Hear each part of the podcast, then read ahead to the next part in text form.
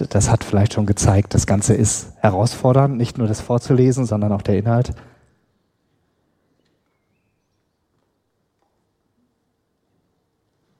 Alles ist erlaubt.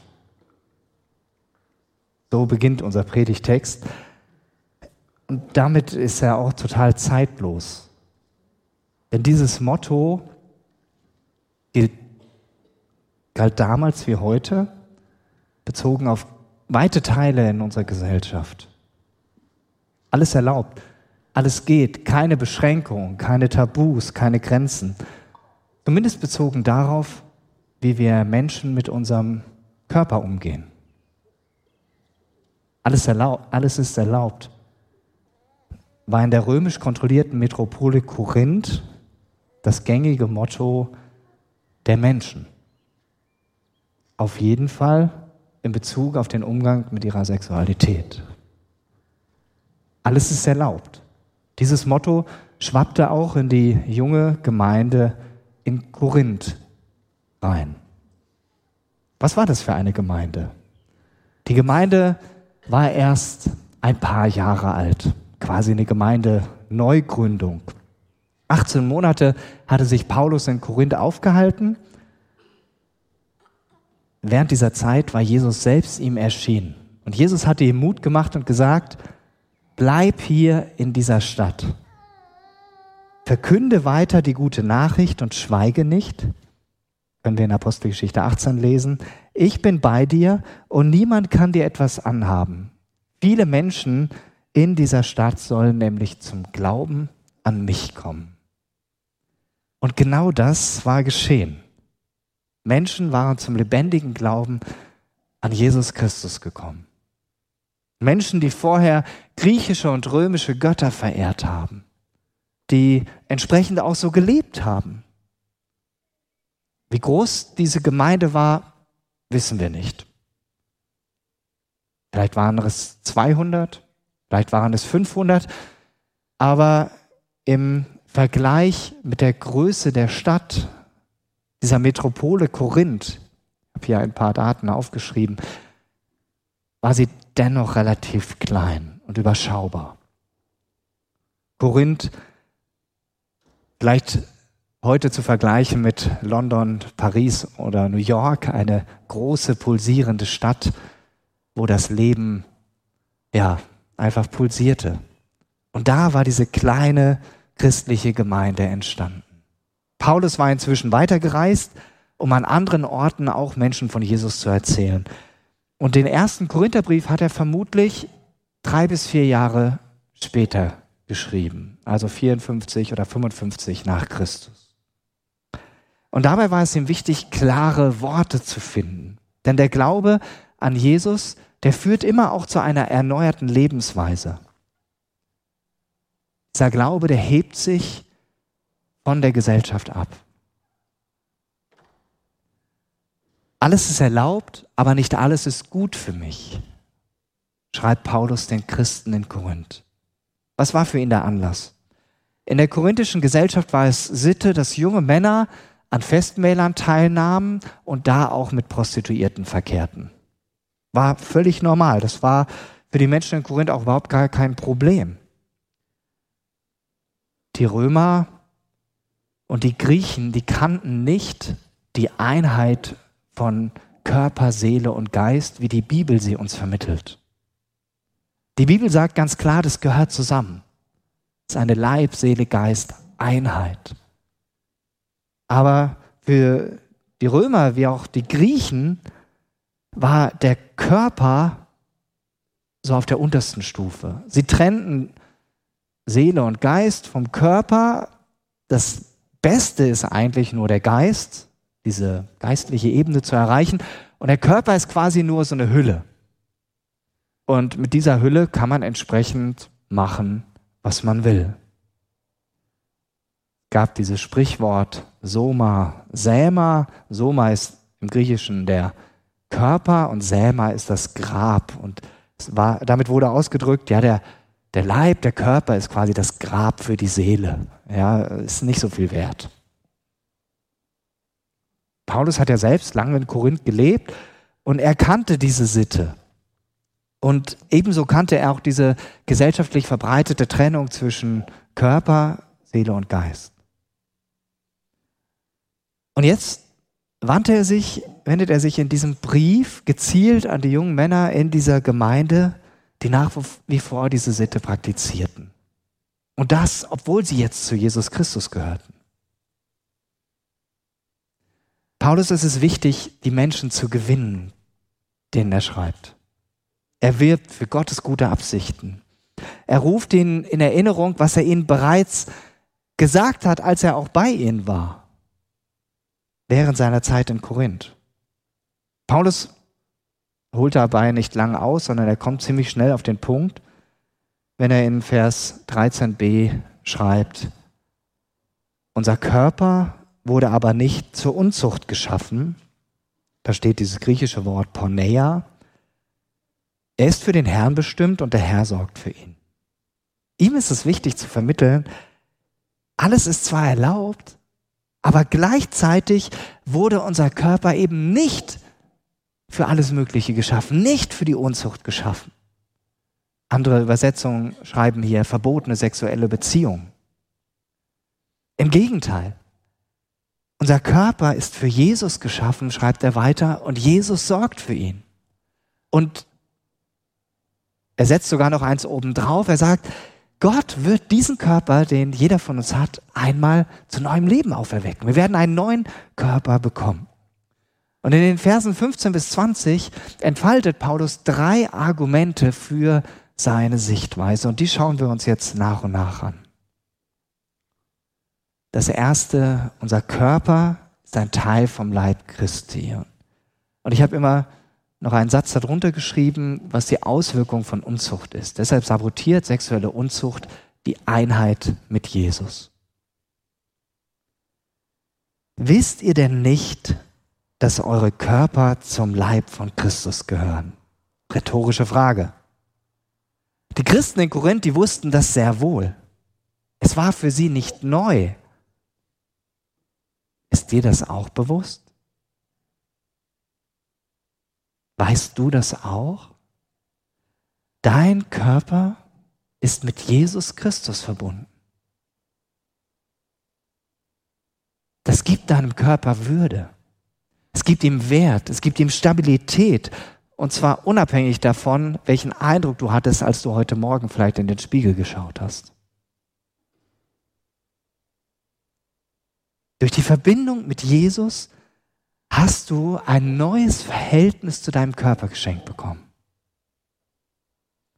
Paulus meint dieses Bild, das weil mit Jesus Christus verbunden ist, hier nicht im Blick auf die Gemeinde als Ganze. Das sagt er an anderer Stelle, zum Beispiel in Römer 12, gebraucht er dieses Bild in Bezug auf die Gemeinde. Hier meint er, Jesus will nicht nur deine Gedanken, er will nicht nur deine Gefühle und dein Herz bestimmen, er will dich sozusagen mit Haut und Haaren.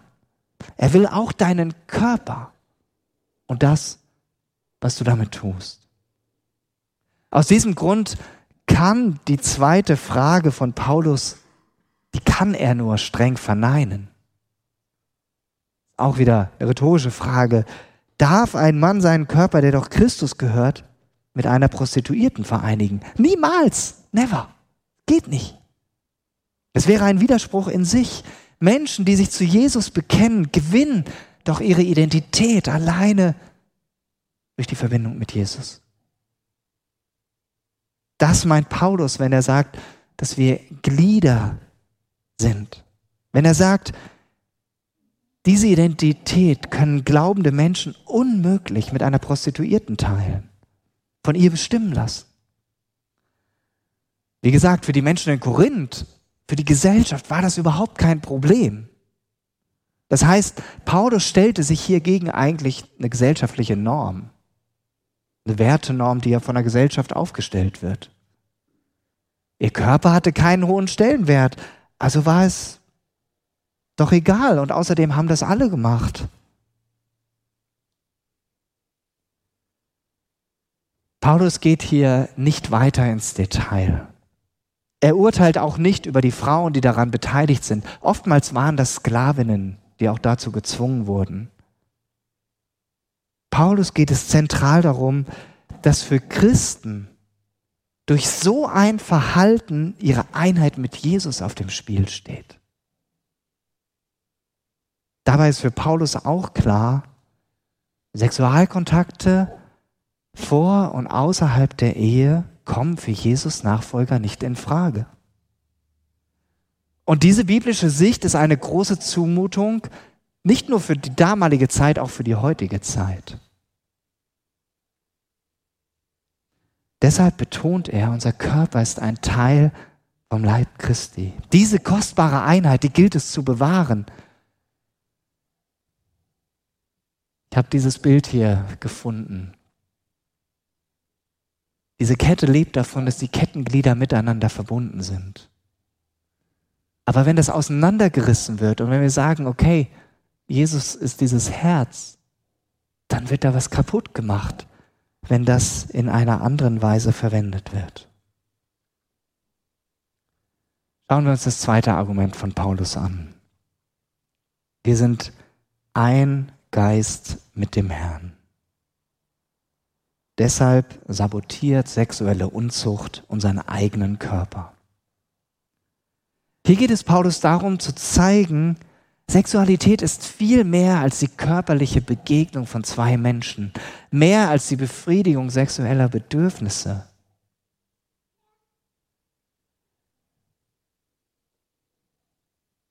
Wörtlich steht hier, wird hier dieses Wort gebraucht, kalao. Das bedeutet sich an jemanden hängen. Und das meint dass eine neue Verbindung entsteht durch Sexualität. Und Paulus unterstreicht das und bestätigt das damit, indem er 2. Mose 2,24 zitiert. Denn in der Schrift heißt es, die beiden werden zu einer Einheit. Das ist Zitat aus dem Alten Testament, noch vor dem Sündenfall, wo beschrieben ist, wie Gott sich das vorstellt. Dieses Zitat hat Jesus auch gebraucht, als er deutlich machen wollte und unterstreichen wollte, dass die Ehe von Gott her gesehen unauflöslich ist. Von der Grundidee. Und Paulus sagt damit diesen jungen Männern in Korinth ganz unmissverständlich, wenn ihr euch an eine Prostituierte hängt, wenn ihr mit ihr verkehrt, dann ist das nicht nur eine flüchtige Berührung, dann, dann ist das eine starke, bleibende Gemeinschaft. Und diese verletzt die Beziehung zu Jesus Christus und der ist doch eigentlich euer Herr. Und er verschärft in Vers 17 das Argument, indem er einen Kontrast aufzeigt. Ein Kontrast, der deutlich macht, was für Christen gilt. Er ersetzt das Wort Prostituierte mit Herrn und Leib mit Geist. Er sagt, wer aber dem Herrn gehört, ist ein Geist mit ihm. Das ist unsere Bestimmung. Das ist deine und meine Bestimmung. Und wenn wir Jesus, unseren Körper und damit unser ganzes Ich, unser ganzes Sein unterstellen, dann bedeutet das, dass wir ein Geist sind mit dem Herrn. Die Bibel sagt sogar, wir leben im Geist und wir sind dann sogar Geist. Also gedanklich kaum nachzuvollziehen, aber solche Worte verwendet die Bibel. Und was Paulus hier beschreibt, ist deine und meine neue Identität. Als Jesus-Nachfolger sind wir wie Körperteile an Jesus dran. Glieder Christi, aufs engste mit ihm verbunden. Wir sind dadurch, wie Paulus in 2. Korinther 5, Vers 17 schreibt, könnt das hier lesen in grün, eine neue Schöpfung geworden. Und daran merken wir, unser Körper ist nicht einfach nur eine Hülle, die nichts wert ist. Der Körper ist wertvoll. Für das griechisch-römische Umfeld war diese Vorstellung eigentlich fast schon widerwärtig. Was? Welcher Gott lässt sich so herab dass er in einem menschlichen Körper wohnt. Das war anstößig, ja fast schon widerwärtig. Aber genau an diesem Punkt sollten die Christen in Korinth zeigen, dass sie ein neues Denken haben, dass sie ein neues Verhältnis zu ihrem Körper geschenkt bekommen haben. In Vers 18 wird dann deutlich, dass jeder an dieser Stelle hier aktiv aufgefordert ist. Wörtlich steht hier, flieht die Unzucht. Eine eindeutige Aufforderung. Und wir leben in einer Gesellschaft, in der wir das täglich üben können bzw. üben müssen. Mir geht das zumindest so. Jesus hat ja in der Bergpredigt gesagt, dass Sünde nicht erst mit der Tat beginnt, sondern bereits in den Gedanken, in unserem Inneren. Also für andere noch gar nicht sichtbar. Und unsere Gesellschaft ist an vielen Stellen so stark sexualisiert. Werbung, Filme, Medien, überall gilt dieses Motto Sex sells. Das reißt automatisch unsere Aufmerksamkeit an sich. Wir können uns dem kaum entziehen, es sei denn, man ist taub und blind gleichzeitig. Dann kriegt man es vielleicht hin. Manchmal hilft uns dann nur die Flucht, dass ich mich aktiv aus einer Gefahrenzone herausbegebe, das Handy zur Seite lege, den Fernseher ausschalte oder manchmal sprichwörtlich das Weite suche. Paulus geht in diesem Vers darauf ein, dass sexuelle Sünden besonders destruktiv sind. Warum? In diesem Bereich ist unser Körper unmittelbar direkt betroffen. Ja, unser Körper ist sogar das Mittel, das wir dafür einsetzen. Aber er sagt auf der anderen Seite, die Bestimmung für unseren Körper ist eine ganz andere. Er ist für den Herrn, Vers 13. Er ist ein Glied Christi, Vers 15. Und Vers 19, er ist ein Tempel des Heiligen Geistes, da komme ich gleich noch zu. Und deshalb sagt er, ist sexuelle Unzucht oder Zügellosigkeit, wie es an anderer Stelle übersetzt wird, Sünde gegen den eigenen Körper. Den jungen Männern in Korinth macht Paulus deutlich, wenn ihr bei diesen Festmählern zu einer Prostituierten geht, dann handelt ihr gegen euren eigenen Körper. Lebt stattdessen in der Einheit mit Jesus, mit eurem Herrn und flieht wenn es sein muss, wenn so eine Einladung wieder kommt, dann geht lieber nicht zu so einem Festmahl hin und bleibt ein Geist mit dem Herrn, auch körperlich. Und damit bin ich beim dritten Argument von Paulus. Wieder benutzt er eine rhetorische Frage. Ein paar Kapitel vorher, in 1. Korinther 3, 16, hat Paulus in seinem Brief dieses Bild schon gebraucht. Da im Zusammenhang damit, dass er sagt, die ganze Gemeinde ist ein Tempel des Heiligen Geistes. Jetzt bezieht er dieses Bild auf den einzelnen Jesus-Nachfolger. Er sagt hier, der Heilige Geist ist im Leben eines jeden Christen gegenwärtig. Vor zwei Wochen war Pfingsten.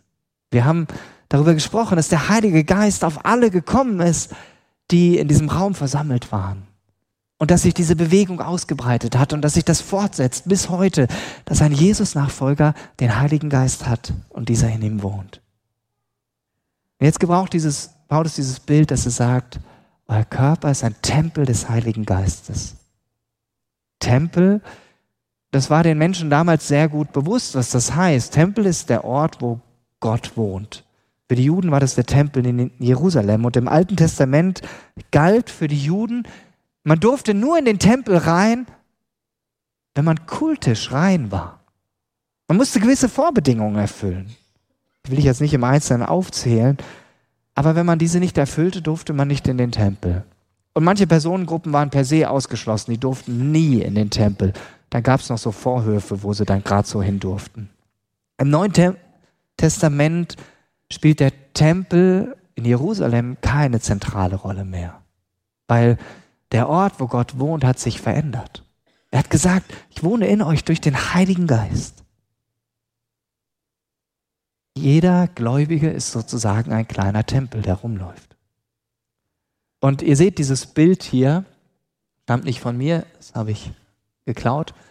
Ähm, ihr seht diese Figur hier. Und da drin ist ein kleiner Mensch mit einer Krone drauf und einem Herzen. Das soll deutlich machen, da wohnt Jesus in uns.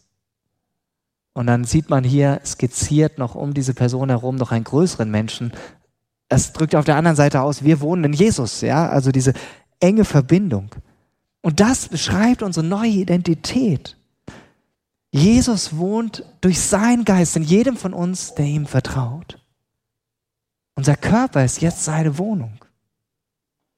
Paulus sagt damit zugespitzt, ich habe ein Zitat mitgebracht von Eckhard Schnabel, er sagt, die Gemeinde ist nur dann richtig, vollständig Tempel Gottes, wenn jedes einzelne Gemeindemitglied Tempel des Heiligen Geistes ist und sich im Alltag entsprechend verhält. Ich weiß, vermutlich müsste jeder jetzt das Gemeindehaus verlassen, weil wir das als Christen nie vollständig hinbekommen. Mich eingeschlossen. Dazu sind wir viel zu unvollkommen. Und trotzdem ist es Gottes Wunsch und Gottes Ziel, dass das mehr Wirklichkeit wird. Und Paulus unterstreicht diese Aussage damit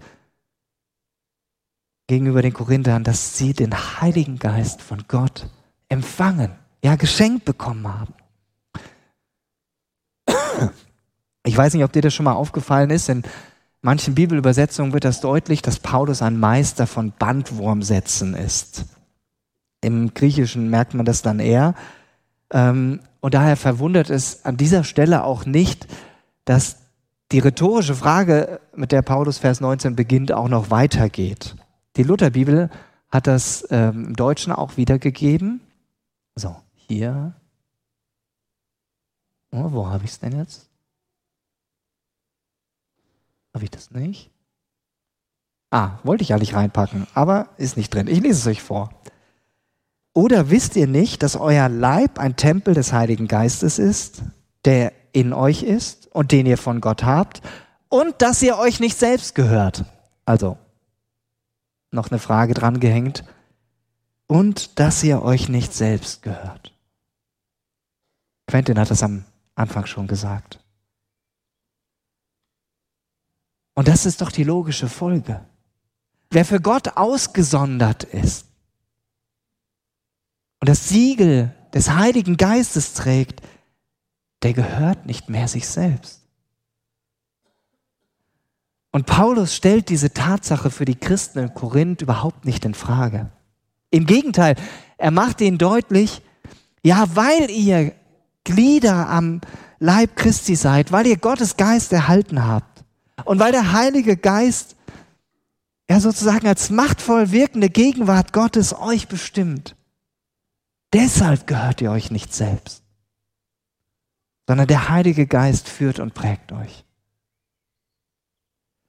Wenn aber mein Körper der Ort ist, in dem der Heilige Geist wohnt, dann sabotiert sexuelle Unzucht diesen Wohnsitz des Heiligen Geistes. Ein weit verbreitetes Phänomen heutzutage ist Pornografie. Wir leben in einer Gesellschaft, die es zu großen Teilen als normal empfindet, dass man sich Pornos anschaut. Und wenn man sich die Statistiken anschaut, wann der Einstiegsalter ist, dann will man das eigentlich gar nicht wissen. Fängt im Grundschulalter an. So erschreckend das auch ist. Wir werden im September hier ein Seminar haben äh, über Umgang mit Medien, mit einem äh, Therapeuten von der Vitos. Schon mal kleine Schleichwerbung an der Stelle, ähm, wo wir dafür auch sensibilisiert werden. Das, was bei, der, bei Pornos gezeigt wird, hat nichts mit der Hingabe von Mann und Frau zu tun, wie Gott sich das im Rahmen der Ehe vorstellt. Pornos nehmen Menschen die Würde. Denen, die an der Produktion solcher Filme beteiligt sind und denen, die sie sich später anschauen. Millionenfach, Milliardenfach. Pornokonsum führt ganz oft zu Scham, zu Heimlichkeit und nicht selten auch zur Sucht. Aber was ist, wenn ich als Jesus-Nachfolger davon betroffen bin? Statistisch gesehen sitzen hier Menschen, die davon betroffen sind. Dann führt es dazu, dass ich meinen Körper, der doch ein Tempel des Heiligen Geistes ist, entweihe. Das meint Paulus, wenn er in Vers 13b geschrieben hat, unser Körper wurde aber nicht zur Unzucht geschaffen. Stattdessen erinnert Paulus daran, dass unser Körper jetzt die Wohnung des Heiligen Geistes ist. Und ich weiß nicht, ob euch das aufgefallen ist. Paulus kommt an keiner Stelle mit dem erhobenen Zeigefinger daher, sondern er hat die ganze Zeit konsequent theologisch argumentiert. Aus dem Verhältnis, das neu geworden ist für uns als Jesus-Nachfolger in Beziehung zu Jesus. Und jetzt beschreibt er nach seiner Argumentation in Vers 20, wie wir mit unserem Körper umgehen sollen. Unser Körper gehört nicht uns, denn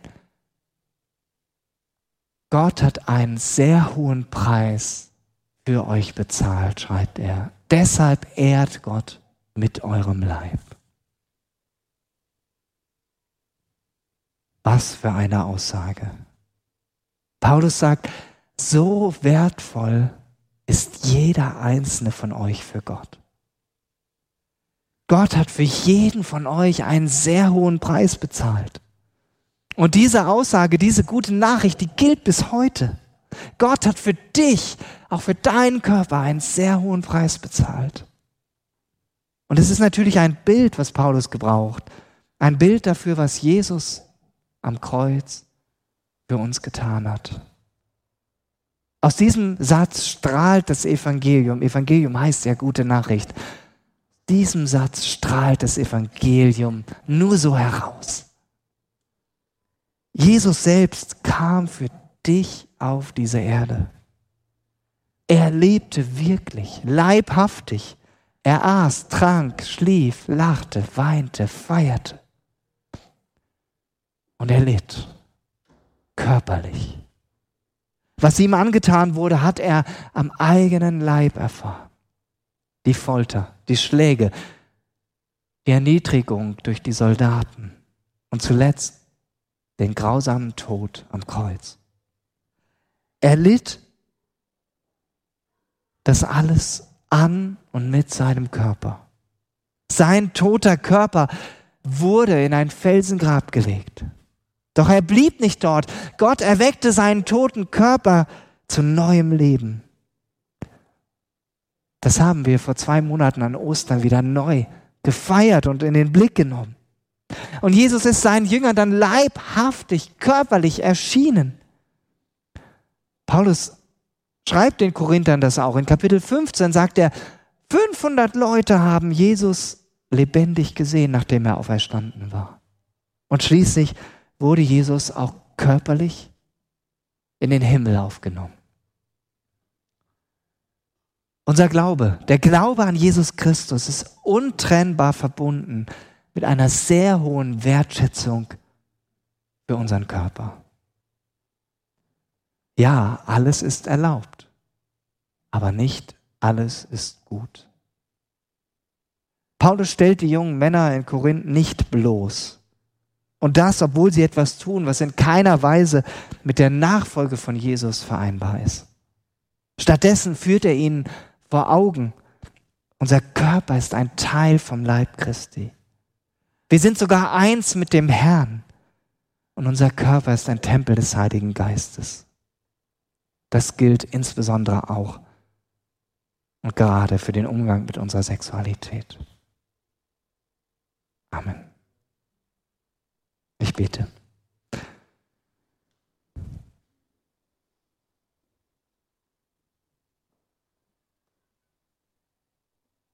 Jesus, wir haben das vorhin gesungen. Wir schauen der Wahrheit ins Auge und stellen uns in dein Licht.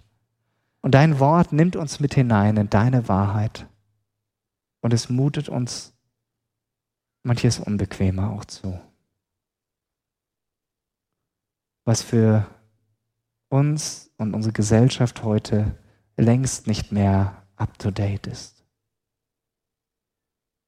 Aber du sagst, das ist egal. Mein Wort gilt heute auch noch. Und ich bete, dass dein Wort das ist, was uns prägt. Die Wahrheit, die uns erreicht bis in unseren Körper hinein, damit wir dich ehren, auch mit unserem Körper. Amen.